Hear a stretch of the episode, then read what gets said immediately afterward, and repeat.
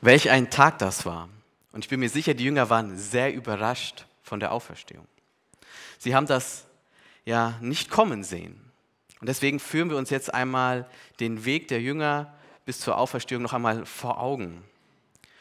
Und zwar so, wie es in dem Lukas-Evangelium geschildert wird. Ich bitte dazu Hanna Wiegner auf die Bühne zu kommen, die dann Abschnitte aus dem Lukas-Evangelium lesen wird. Jesus, er wird gefangen genommen, verurteilt, gekreuzigt. Jesus stirbt. Und die Jünger, sie sind geschockt. Alles passiert so schnell. Wie paralysiert sind sie eingefroren. Und an Karfreitag übernehmen dann andere Menschen die Hauptrolle. Erst Josef aus Arimathea, er lässt Jesus begraben. Und dann Frauen, die Jesus gefolgt waren, sie sind mit dabei. Sie bereiten Öle und Salben zu um Jesus die letzte Ehre zu erweisen. Wegen dem Sabbat muss das dann aber warten. Am ersten Tag der neuen Woche gingen die Frauen gleich in der Morgendämmerung zum Grab.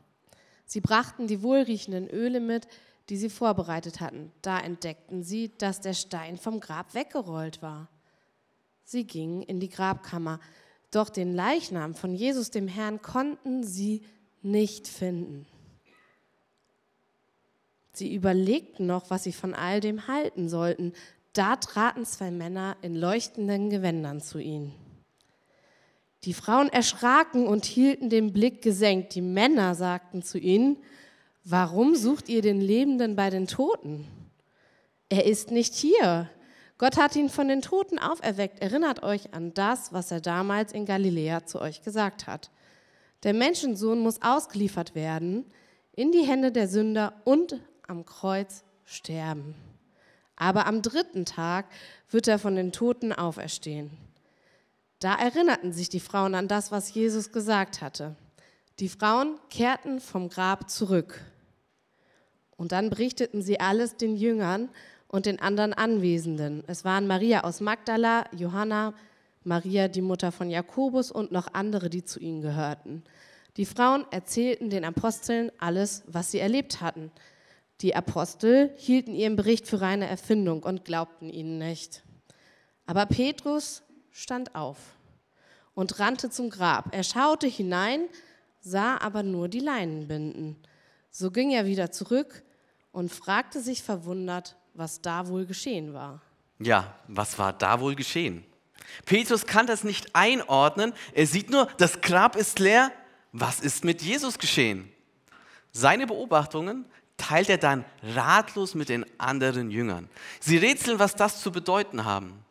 Zwei der Jünger, die zucken mit den Schultern und verabschieden sich.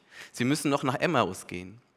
Stunden später stehen sie aber wieder bei den Jüngern auf der Matte. Als sie die Tür öffnen, rufen diese ihnen bereits zu, der Herr ist wirklich auferstanden. Er ist Petrus begegnet. Und sie antworten, uns ist er auch begegnet. Während sie noch redeten, stand der Herr plötzlich mitten unter ihnen. Er sagte, Friede mit euch. Da erschraken alle und fürchteten sich, denn sie meinten, einen Geist zu sehen. Jesus sagte zu ihnen, warum seid ihr so erschrocken? Warum zweifelt ihr in euren Herzen? Ich bin es wirklich. Seht meine Hände und Füße, fasst mich an und überzeugt euch selbst. Ein Geist hat weder Fleisch noch Knochen, wie ihr bei mir sehen könnt. Und während er das sagte, zeigte er ihnen seine Hände und Füße. Und die Jünger, die staunen natürlich nicht schlecht. Sie können das immer noch nicht ganz verstehen. Der versucht Jesus ihnen das mal ganz haargenau zu erklären. Der Herr sagte zu ihnen, als ich noch bei euch war, habe ich zu euch gesagt, es muss alles in Erfüllung gehen, was über mich geschrieben steht, im Gesetz des Mose, bei den Propheten und in dem Psalm. Dann half er ihnen, die Heilige Schrift richtig zu verstehen. Er erklärte ihnen, in der Heiligen Schrift heißt es, der Christus muss leiden und am dritten Tag von den Toten auferstehen. Und allen Völkern muss in seinem Namen verkündet werden, ändert euer Leben. Gott will euch eure Schuld vergeben. Fangt in Jerusalem an. Ihr seid Zeugen für alles, was geschehen ist. Ich werde den Geist zu euch senden, den mein Vater versprochen hat. Bleibt hier in der Stadt, bis ihr diese Kraft von oben empfangen habt. Jesus Christus ist auferstanden. Damit ist in Erfüllung gegangen, was in der Heiligen Schrift vorhergesagt wurde. Jetzt ist es erfüllt. Sünde und Tod sind besiegt.